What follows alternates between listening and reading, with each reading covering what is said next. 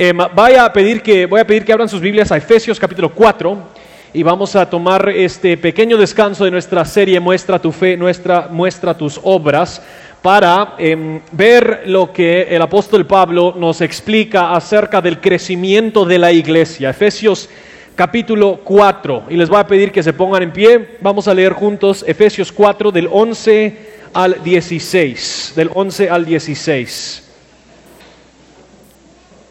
La palabra de Dios dice lo siguiente, y él dio a algunos a ser apóstoles, a otros profetas, a otros evangelistas, a otros pastores y maestros, a fin de capacitar a los santos para la obra del ministerio, para la edificación del cuerpo de Cristo, hasta que todos lleguemos a la unidad de la fe y del pleno conocimiento del Hijo de Dios, a la condición de un hombre maduro, a la medida de la estatura de la plenitud de Cristo. Entonces, ya no seremos niños, sacudidos por las olas y llevados de aquí para allá por todo viento de doctrina, por la astucia de los hombres, por las artimañas engañosas del error. Más bien, al hablar la verdad en amor, creceremos en todos los aspectos en aquel que es la cabeza, es decir, Cristo, de quien todo el cuerpo estando bien ajustado y unido por la cohesión que las coyunturas proveen, conforme al funcionamiento adecuado de cada miembro, produce el crecimiento del cuerpo para su propia edificación en amor. Padre, venimos delante de ti hoy con una profunda reverencia a tu palabra. No venimos como jueces de tu palabra sino que Señor queremos someternos a lo que dice tu palabra. Y sabemos Señor que todos los que han llegado aquí a la bodega y los que están conectados en la transmisión vienen con diferentes historias, diferentes eh, complejidades de esta semana, diferentes experiencias. Pero te ruego, oh Dios, que por los próximos momentos, por tu Espíritu, nos hables claramente mediante tu palabra y que podamos nosotros ser simplemente, que, no, que podamos no simplemente ser oidores, sino que podamos ser fieles y obedientes a tu palabra también. En el nombre de Jesús oramos. Amén. Y amén. Pueden tomar su lugar. ¿En qué consiste el crecimiento de la iglesia? Eh, cuando trabajé en una iglesia en los Estados Unidos, eh, estábamos como iglesia en un momento donde todos más o menos habían decidido que como iglesia estábamos algo estancaditos. Entonces eh, contrataron a lo que era un nuevo pastor ejecutivo y este pastor ejecutivo trajo un sinfín de ideas para supuestamente, no sé si se puede inventar esta palabra o si es ya una palabra, desestancarnos de nuestro estancamiento, ¿verdad? Entonces él vino y él decidió, bueno, el problema en esta iglesia estancada es que no están creciendo. Y él utilizaba una frase de manera constante, las cosas saludables crecen, las cosas saludables crecen. Ahora, nadie le dijo que los seres humanos saludables en algún momento dejan de crecer, ¿verdad? Pero esos son otros 20 pesos. Las cosas saludables crecen y, y por lo tanto él decía, bueno, este es el plan. De aquí a seis meses vamos a duplicar el tamaño de la iglesia. Éramos unas 400, 500 personas en ese entonces y él dijo, para marzo del próximo año vamos a ser mil personas aquí congregadas. Y les digo cómo lo vamos a hacer. Vamos a asegurarnos que todos los que están buscando una iglesia no vayan a la iglesia de fulanito y tal, sino que llegan a la nuestra. Porque cada persona que se va a esa iglesia es una que no está en la nuestra. E, y luego él dijo, pero les digo realmente, la estrategia principal que vamos a emplear es la siguiente. Nuestra competencia verdadera no puede ser las otras iglesias. ¿Saben cuál es el estándar al que vamos a apuntar? Vamos a ser como Disney. Él dice, ¿a, quién no le gusta Disney? Entonces, si Disney ha creado un entorno donde todos quieren estar, si nosotros como iglesia creamos ese mismo tipo de entorno, vamos a lograr crecer la iglesia. Y quizás tú has tenido experiencias similares o parecidas, em, porque estos tipos de experiencias y estos tipos de anécdotas revelan una profunda confusión que tiene la iglesia en cuanto al crecimiento de la iglesia. Eh, solemos reducir el crecimiento de la iglesia exclusivamente a términos numéricos, suponiendo que donde hay más personas, la iglesia ha crecido y donde hay menos personas, la iglesia se está decayendo. Y Pablo en el pasaje nuestro de Efesios capítulo 4 nos explica muy claramente, muy claramente, en qué consiste el verdadero crecimiento de la iglesia, qué es lo que hace Dios para que la iglesia crezca y cómo es que nosotros participamos en el crecimiento. De hecho, esas son las tres preguntas que vamos a ver a Pablo contestar en este pasaje. Primero, ¿qué es lo que hace Dios para que la iglesia crezca? Segundo, ¿en qué consiste este crecimiento? Y tercero, ¿cómo es que participamos nosotros en el crecimiento de la iglesia? Y les adelanto un poquito, no tiene nada que ver con Disney, solo para bajarle la expectativa un poquito. ¿Qué hace Dios para que la iglesia crezca? Vean conmigo versículo 11 y 12 de nuevo. Y él dio, refiriéndose a Jesús, él dio a algunos el ser apóstoles, a otros profetas, a otros evangelistas, a otros pastores y maestros, a fin de capacitar los santos para la obra del ministerio, para la edificación del cuerpo de Cristo. Lo primero que hace Dios para el crecimiento de la iglesia es que Él da regalos, Él da líderes a su iglesia. Ahora yo sé, suena un poquito jactancioso ser uno de los líderes en la iglesia Reforma y decir, Dios nos dio a ustedes como un regalo. Pero es serio. Lo que Pablo está diciendo es que a lo largo de la historia de la iglesia, tanto en los primeros siglos de la iglesia primitiva, Él le dio apóstoles y profetas quienes pudieron establecer la doctrina y la enseñanza de la iglesia. Y a lo largo de los siglos, Él le ha dado a personas quienes hablan la verdad del Evangelio a la iglesia, quienes cuidan y pastorean a la iglesia, quienes instruyen y enseñan a la iglesia. Ahora no vamos a entrar por completo al tema de apóstoles y profetas y lo demás, pero si quieren una, pista en Efesios 2, 12, Pablo dice que los apóstoles y los profetas eran el fundamento de la iglesia, dando a entender que ya cuando el fundamento está puesto, un buen constructor no sigue construyendo fundamentos, sino que ya edifica el edificio. Entonces los apóstoles y profetas fueron dados por Dios para un cierto tiempo en la historia de la iglesia para establecer el fundamento tanto doctrinal como organizacional para la iglesia. Y de ahí los que hablan el Evangelio, los que pastorean y enseñan a la iglesia, siguen con lo que los apóstoles y profetas establecieron para edificar la iglesia. Entonces lo que Dios hace, y de nuevo sé que suena jactancioso, es raro decirlo, pero lo que Dios hace para que la iglesia crezca es que le da como regalo líderes, ¿quiénes? Y esto es el punto principal. Los que realmente son regalos son los que cumplen con lo que Dios les dijo que debieran hacer. Los líderes no son aquellos quienes se acaparan de la iglesia, no son aquellos quienes hacen de lo suyo la iglesia, más bien son los que equipan y capacitan, entrenan a la iglesia para la obra del ministerio.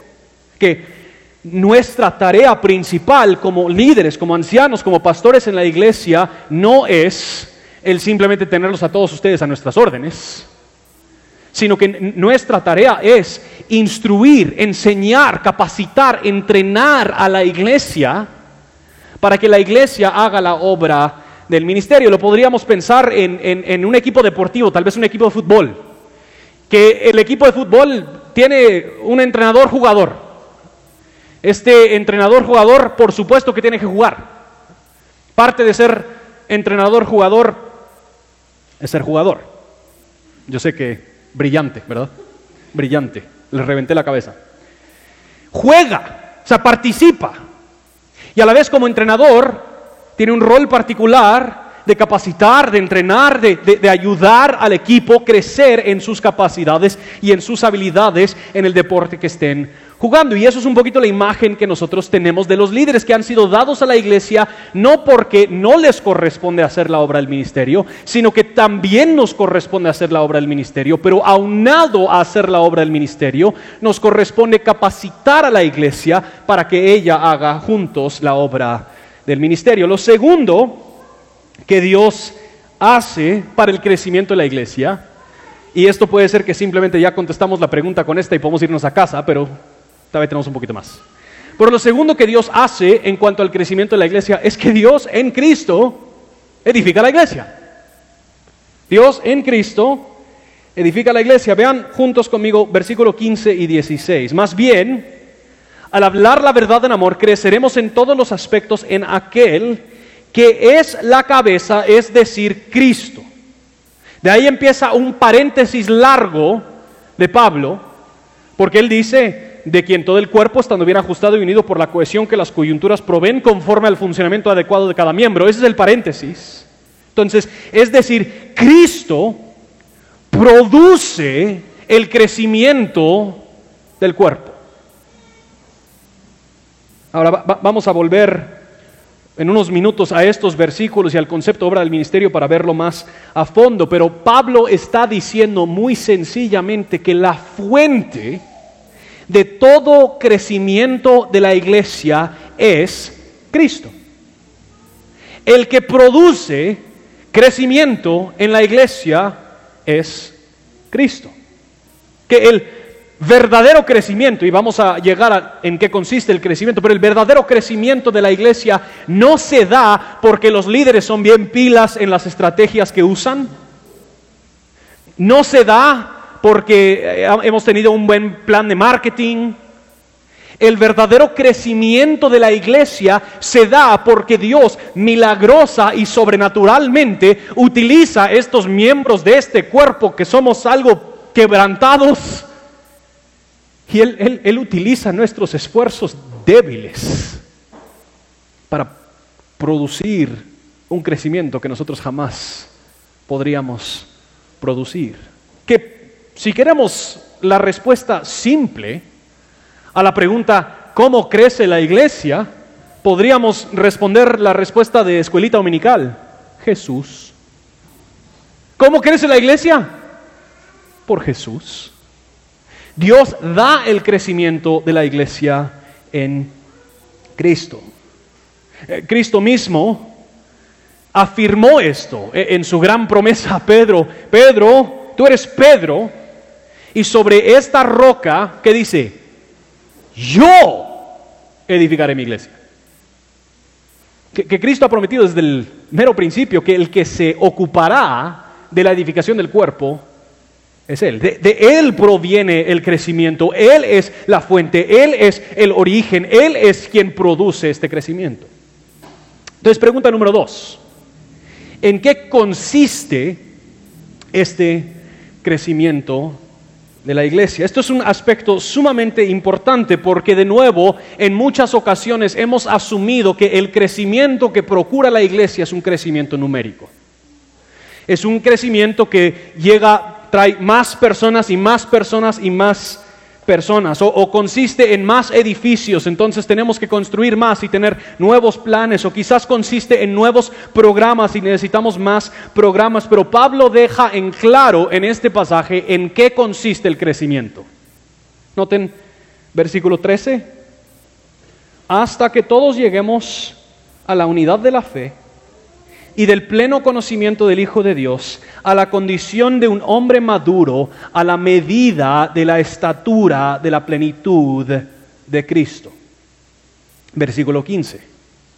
Más bien, al hablar la verdad en amor, creceremos en todos los aspectos en aquel que es la cabeza, es decir, Cristo. Que, según la lógica de Pablo, no determinamos si hemos crecido como iglesia en base a la cantidad de gente que se congrega. No determinamos si hemos crecido como iglesia si logramos comprar la bodega o algún otro terreno.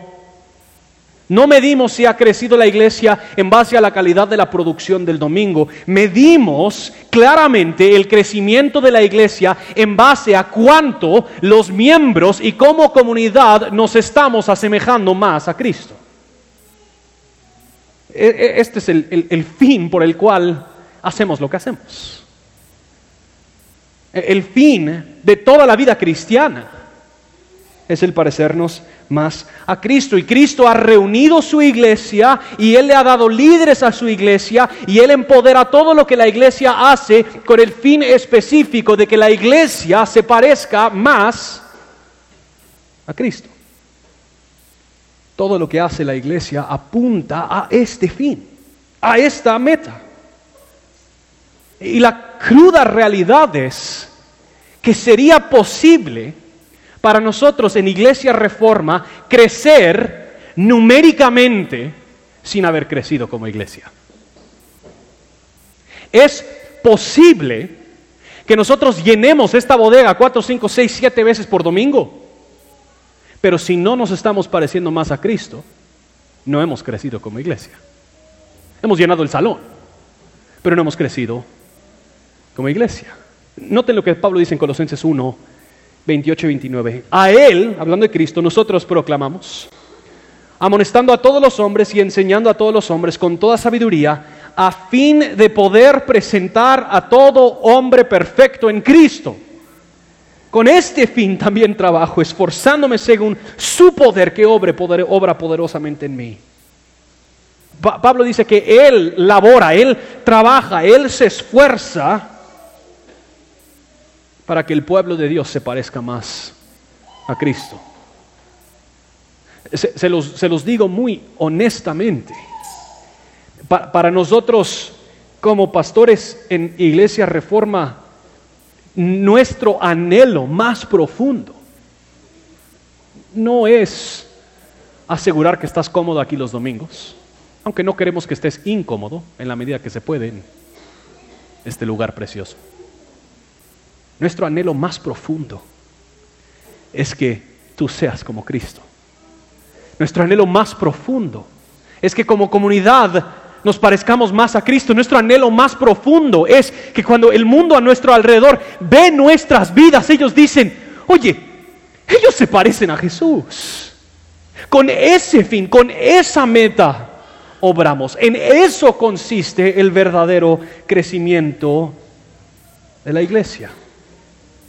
Entonces, si Dios da regalos, líderes para capacitar a su iglesia, para hacer la obra del ministerio, para que la iglesia crezca, y este crecimiento consiste en que nos parezcamos más a Cristo Jesús, pues ¿qué hacemos nosotros? ¿Cómo es que nosotros participamos? Excelente pregunta, gracias por hacerla. Volvamos al versículo 11 y 12. Y él dio a algunos el ser apóstoles, a otros profetas, a otros evangelistas, a otros pastores y maestros, a fin de capacitar a los santos para la obra del ministerio, para la edificación del cuerpo de Cristo. Hay, hay, una serie secuencial en este versículo. Él da a estos líderes y estos líderes deben capacitar a la iglesia y la iglesia tiene un, fin a mediano plazo y tiene un fin a largo plazo. El fin a mediano plazo es que hagamos la obra del ministerio.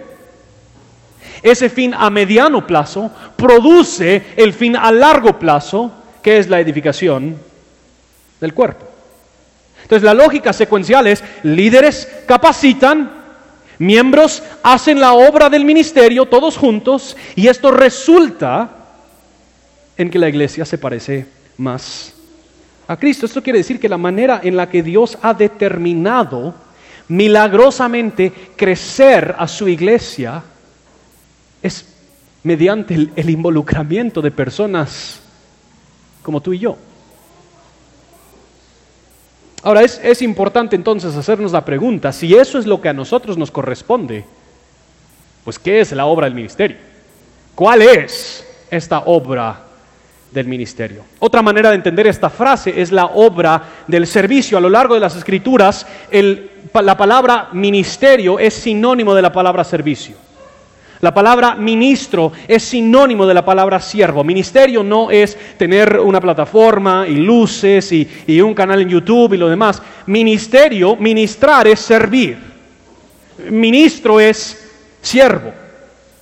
Entonces, Pablo lo que está diciendo es que Dios le ha encomendado a toda su iglesia la obra del servicio.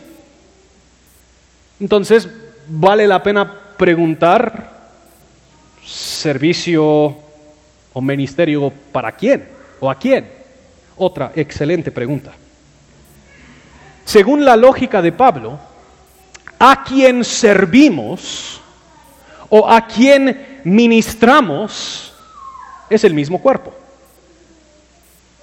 En versículo 3 él dice que hacemos esta obra del ministerio para la edificación del cuerpo hasta que lleguemos juntos a la unidad de la fe. La, lógica de Pablo es que creceremos como iglesias, creceremos a la estatura de Cristo cuando los miembros están ministrándose, sirviéndose los unos a los otros. ¿Sí? Ahora, quiero enfatizar algo muy importante. Esto no se refiere a que todos tenemos que meternos a los programas de la iglesia para ir servir. Eh, eh, eh, esto ha sido algo muy importante para nosotros en Iglesia de Reforma, no necesariamente por convicción, sino por sencillez. Muchos llegan en sus primeras veces y dicen, bueno, aquí estoy, quiero servir, ¿cómo puedo servir? Ahora, la respuesta a esa pregunta no es, bueno, llegate el domingo a barrer, o tenés una guitarra, venite y tocala. No, la respuesta a cómo puedo servir es, haciendo la obra del ministerio, haciendo la obra de servicio. Lo que nosotros hacemos aquí como institución los domingos es relativamente sencillo. Unos 10 a 15 personas sacamos el chance. Pero si el crecimiento consiste en que nos parezcamos más y más a Cristo. El énfasis de Pablo no es primeramente la ejecución de los programas de la institución. El énfasis primeramente es que nos estamos sirviendo los unos a los otros en un cuerpo para que seamos más como Cristo. Hay un, libro que es fascinante, especialmente los primeros partes de los capítulos, se llama Enrejado y la vid. Y este libro fue escrito, un, em, hombre estaba sentado en su patio y él vio a la casa de su vecino y su vecino tenía un, tenía un enrejado precioso, hermoso, bien pintado, bien construido, como si un ingeniero de años lo había diseñado. Pero no había nada de vid creciendo en el enrejado. De ahí vio a su otro vecino y su otro vecino tenía un enrejado todo chueco, feo, necesitaba que alguien lo pintara, hiciera algo pero realmente ni se podría alcanzar el enrejado porque había tanta vid creciendo encima. Y su ilustración era que muchas iglesias se han preocupado más por construir enrejados, programas, instituciones, edificios, que por cultivar la vid, ministrarse, servirse. ¿Saben lo muy interesante de este libro? Él lo escribió como en el 2007. ¿Saben cómo? Él, termina en su último capítulo diciendo, entonces déjame hacerte una pregunta. Digamos que en la región donde tú vives entra una pandemia y tu iglesia no se podría reunir por 12 a 18 meses. ¿Cómo seguiría creciendo tu iglesia? Ahora, no sé, no sé, loco, ¿verdad? Pero esta pandemia ha revelado precisamente cuántos de nosotros como iglesias dependíamos demasiado del enrejado y no habíamos cultivado la vida. Cuánto era importante que como creyentes no dependiéramos principalmente de la predicación de la palabra, más bien pudiésemos servirnos y ministrarnos los unos a los otros para que nos parezcamos más a Cristo. Entonces, si la obra es la obra del servicio, la obra del ministerio, para parecernos más a Cristo, ¿cómo lo hacemos? Excelente pregunta. Eres mi alumno favorito. Casi, casi. ¿Cómo lo hacemos? Pablo lo contesta en este mismo, Efesios 4. Noten en versículo 7. Dice, pero a cada uno de nosotros se nos ha concedido la gracia conforme a la medida del don de Cristo. ¿Cómo hacemos la obra del ministerio? Lo primero que somos llamados a hacer en el Nuevo Testamento es utilizar los dones que Dios nos ha dado. Muy sencillamente, el que ha confesado fe en Cristo ha recibido gracia de Cristo, según la generosidad de Cristo, para llevar a cabo los propósitos de Cristo. Lo, voy a repetir. El que ha confesado fe en Cristo ha recibido la gracia de Cristo, según la generosidad de Cristo, para cumplir los propósitos de Cristo. Ahora, aunque Pablo no está hablando específicamente de dones espirituales en este pasaje, hay mucha evidencia que este pasaje Pablo por lo menos lo tenía en mente. Si se dan cuenta, él utiliza en este pasaje la metáfora del cuerpo, ¿verdad? ¿En qué otro pasaje utiliza Pablo la metáfora del cuerpo? Primera Corintios 12 y Primera Corintios 12 su punto principal y central es acerca de los dones espirituales. Y a la vez, lo que Pablo dice en este versículo 7 es muy parecido a lo que él dice en Romanos 12, donde él también está hablando de los dones. Noten lo que dice Romanos 12. Pero teniendo diferentes dones según la gracia que nos ha sido dada. Y de ahí él empieza a elaborar acerca de los dones espirituales. Que, muy sencillamente, cuando tú confesaste fe en Jesús, de su gracia, mediante su Espíritu Santo, Él te dio dones para servirle a su pueblo. E, esto significa, mis hermanos y hermanas, que nadie se encuentra en el cuerpo de Cristo sin propósito. Nadie se encuentra en el cuerpo de Cristo simplemente para consumir lo que otros hacen sino que si pertenecemos a esta familia, el Señor nos ha dotado con las capacidades de participar en los quehaceres de esta familia. Tal vez algunos de ustedes tienen dones de servicio, el poder recibir a gente en tu casa, el poder hospedar a personas necesitadas, proveer alimentos para aquellos quienes lo necesitan, coordinar apoyo para alguien que está enfermo. Tal vez algunos tienen dones de palabra o de casaca, como diríamos en Guate. No, casaca no, palabra.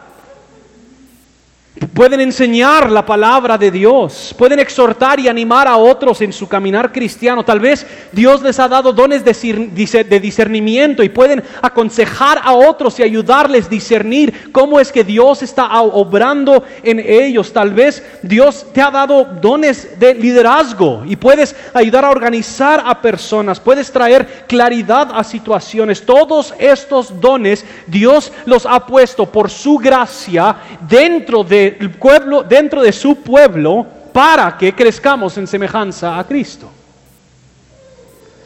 Si nunca has pensado en cómo podrá lucir eso en tu vida, te animaría no necesariamente a tú mismo determinar cuál es tu don. Cuando hacemos eso solemos escoger el que más nos gusta. Y yo creo que tengo este. Pero acercarte con, con los que tienes cerca, con los que te conocen, y preguntarles, ¿tú qué, tú me conoces? Dime, ¿cómo, ¿cómo me has visto servir al cuerpo de Cristo?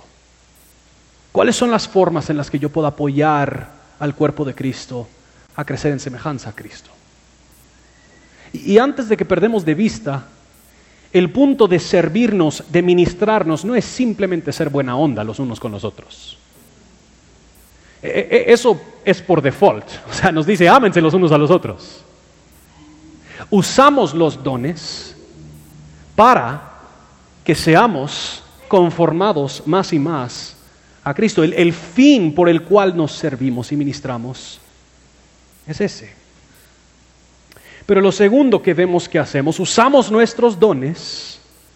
Lo segundo es que hablamos la verdad en amor. Versículo 15. Más bien, al hablar la verdad en amor, creceremos en todos los aspectos en aquel que es la cabeza, es decir, Cristo. Esto es sumamente importante reconocer. Independiente de cuáles son tus dones espirituales, todos somos responsables por hablarnos la verdad en amor. Ahora, esto no quiere decir que todos tienen que pararse enfrente de un grupo de 100, 150, 200 personas. No todos tienen que, que enseñar o preparar una lección. Pero donde sea que vamos en nuestro caminar cristiano, en nuestras relaciones uno a uno, cuando nos encontramos o tomamos un café juntos, cuando estamos en nuestras comunidades misionales, todos somos responsables en esos momentos de hablarnos la verdad en amor. Ahora, la verdad específica a la que Pablo se refiere es a la sana enseñanza. Pablo se refiere específicamente a la enseñanza de las escrituras porque su punto es que al hacer eso ya no somos llevados por todo viento de doctrina, ni somos engañados por las artimañas engañosas, ni por personas quienes nos quieren engañar, más bien al hablarnos la verdad en amor, creceremos en aquel que es la cabeza, es decir, Cristo. Entonces su punto de hablarnos la verdad en amor no es simplemente trátense así al machetazo, ¿verdad? Díganse la verdad siempre. No, aunque, o sea, también, digamos la verdad, pues. Pero más que simplemente decir la verdad, él se refiere a la verdad con V mayúscula, a la verdad revelada por Dios en las escrituras. Ahora, ahora quizás empiezan a entender el reto. Para que nos podamos hablar la verdad, tenemos que conocerla. Y, quizás parte de la razón por la que solemos como cristianos ser tan pobres en hablarnos la verdad en amor es porque simplemente no conocemos la verdad. Eh, lo que necesitamos cada uno de nosotros, lo que necesitamos es gente quienes estarán al lado nuestro, en medio de tribulación o en medio de bendición, e, en medio de gozo o en medio de dificultad y ellos, en amor, con sabiduría y discernimiento, podrán aplicar las verdades reveladas de Dios a nuestra vida. Podrán hablarnos la verdad en amor. Tuve, eh, oh, bueno, primero, Juan en, en Juan 17, 17 enfatiza precisamente esto. Dice, santifícalos en la verdad, tu palabra es verdad. Hay, otro pasaje que a mí siempre me pasa retumbando en la cabeza. Hebreos 3, 13. El autor de Hebreos, de Hebreos dice lo siguiente, antes, exhórtense los unos a los otros. ¿Cada cuánto? Cada día. No seas exagerado. Cada día. ¿No me crean a mí? Mientras Todavía se dice hoy. Ahora, ¿por qué será que necesitamos esa frecuencia?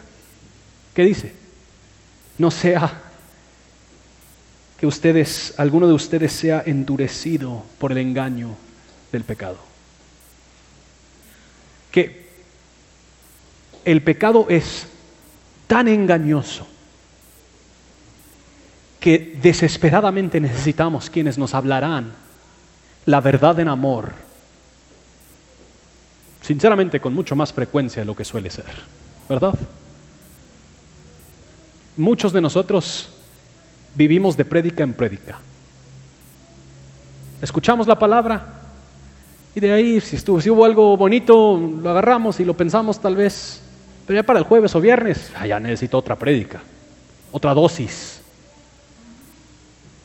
y Dios ha inculcado dentro de su iglesia una herramienta para que no tengamos que vivir de, dosis en dosis, sino que nos podamos estar exhortando y animando cada día en la verdad.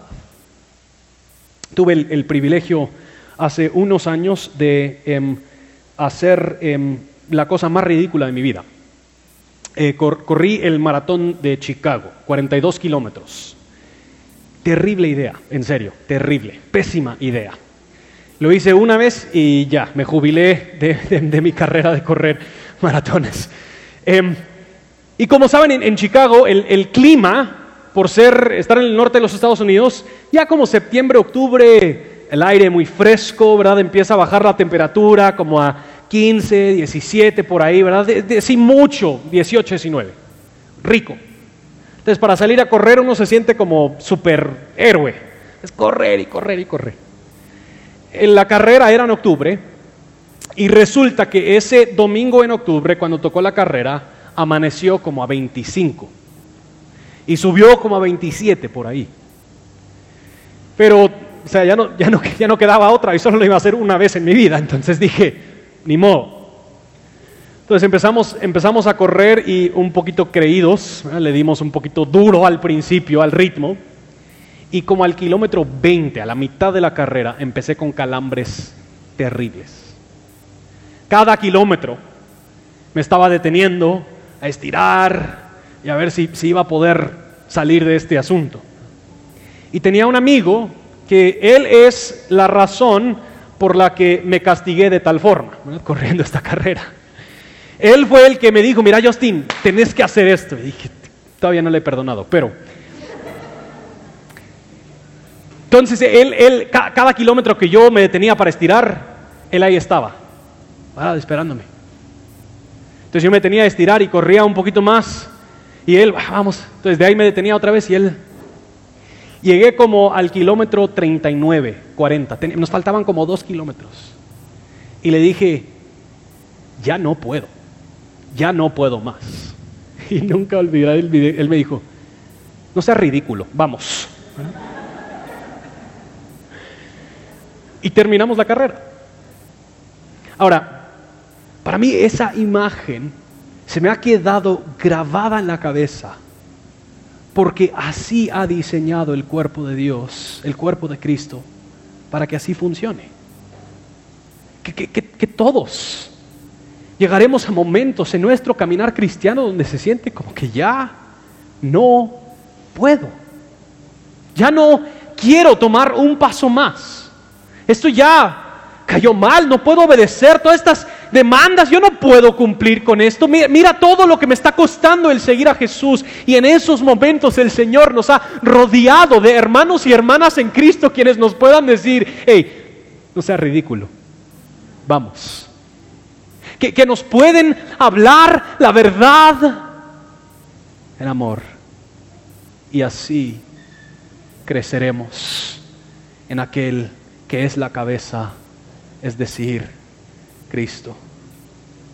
Pero no, simplemente es hablarnos versículos bíblicos, sino que el, punto es que nos, nos hablamos principalmente el pináculo de la revelación de las escrituras.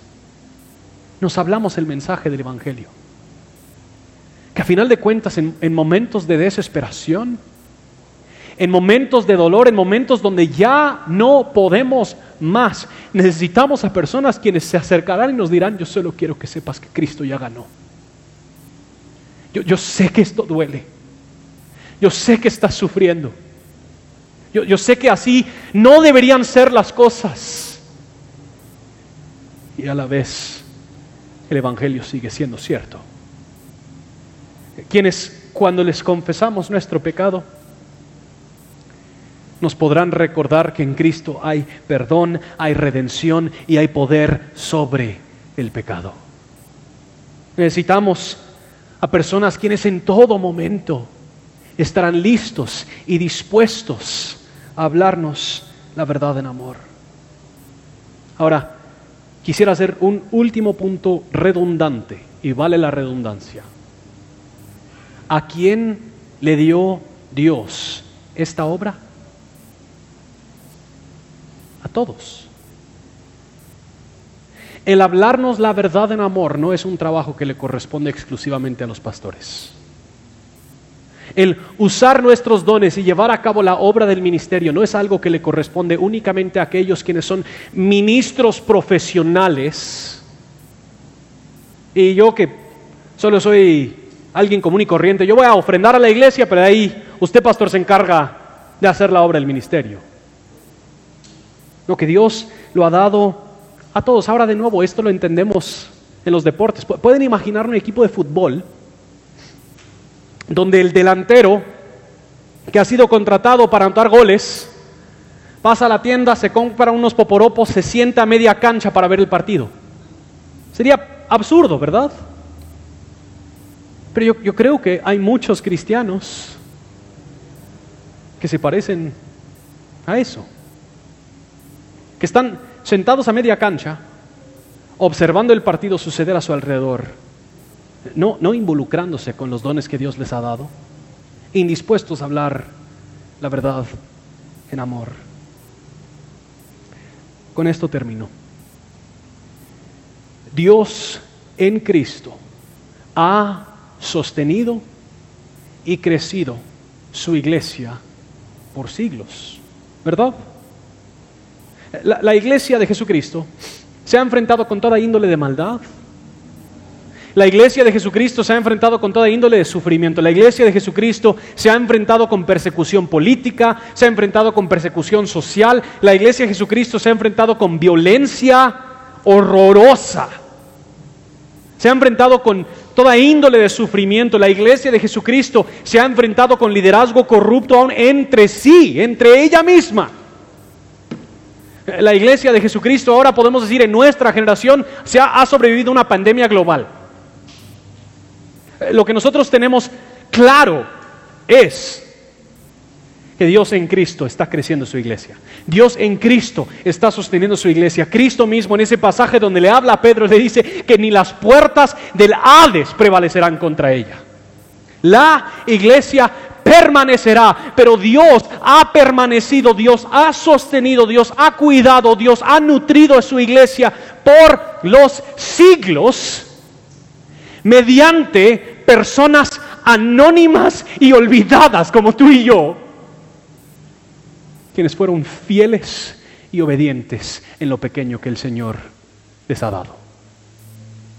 Y, y cuando es así, nadie puede decir, ah, la iglesia de Guatemala estuvo a punto de quiebre, pero gracias a fulanito ya se recuperó el asunto.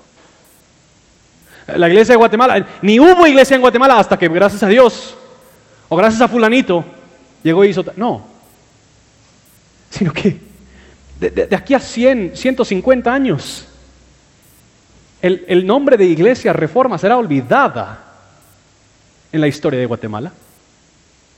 El nombre de, Justin, de Oscar, de quien sea, será olvidada en la historia de Guatemala, pero la iglesia ahí permanecerá. Y, ellos mantendrán sobre sus labios el nombre de Jesucristo. George Eliot, autora em, atea, solo para tener claro. George Eliot era el nombre de, em, cómo escribía, pero era una mujer em, agnóstica pero ella, em, a, pesar de, lo que no compartimos con su cosmovisión, le atinó específicamente a este asunto. Tenemos una frase en inglés que dice, hasta un reloj descompuesto le atina dos veces al día. Lo pueden pensar más tarde.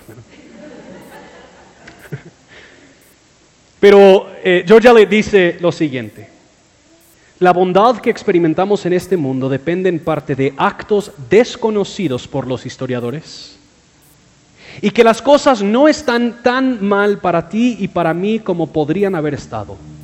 Esto se debe a una multitud de personas quienes vivieron fielmente una vida desconocida y hoy descansan en tumbas no visitadas. Esa es la historia de la iglesia, mis hermanos. Porque la única tumba de la que hablamos es la tumba vacía el, único nombre digno de ser recordado es el nombre de Jesucristo. Pero porque creemos que la tumba está vacía. Participamos en el ministerio que nuestro Señor nos ha dado, usando nuestros dones para servirnos y ministrando, ministrarnos. Y nos hablamos la verdad en amor. Así que, ¿qué tal si nos ponemos en pie? Y unimos nuestras voces a los miles de millones de voces que por los siglos atrás como por los siglos venideros estarán cantando acerca de nuestro Señor Jesucristo. Alabemos juntos. ¿Cómo puede un movimiento iniciado por un carpintero hace dos mil años en Jerusalén, llegar a volverse algo que tú y yo estamos cantando de él hoy, dos mil años después en Guatemala.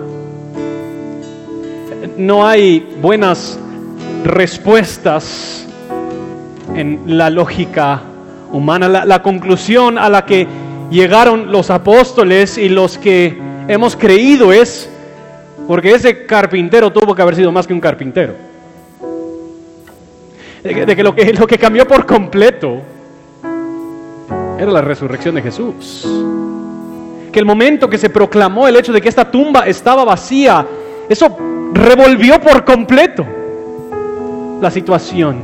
Hubo una valentía nueva una disposición nueva, que a final de cuentas la única manera que nosotros podemos pensar que esto, tú y yo cantando aquí acerca de este Jesús dos mil años después, solo puede haber sucedido exclusivamente por Él. Pablo dice en 1 Corintios 1, pero por obra suya están ustedes en Cristo Jesús el cual se hizo para nosotros sabiduría de Dios y justificación, santificación y redención, para que tal como está escrito, el que se gloría, que se gloría en él. Que nos reunimos todos los domingos a proclamar claramente, solo es por él que estamos aquí, solo es por él que estaremos aquí. Así que levantemos nuestra voz una vez más, juntos, reconociendo este Rey infinito, uniendo nuestra voz a los miles de voces que existen alrededor de la tierra, exaltándolo a Él. ¿Sí? Jesucristo, tú Jesucristo,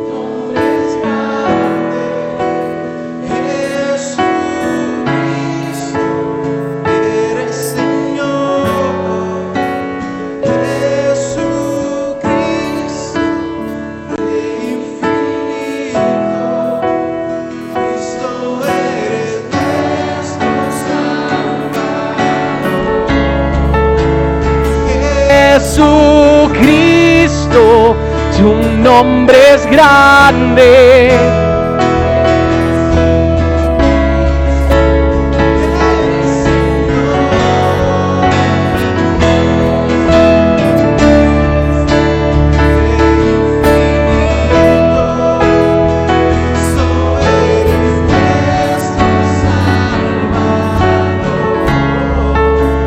Jesucristo,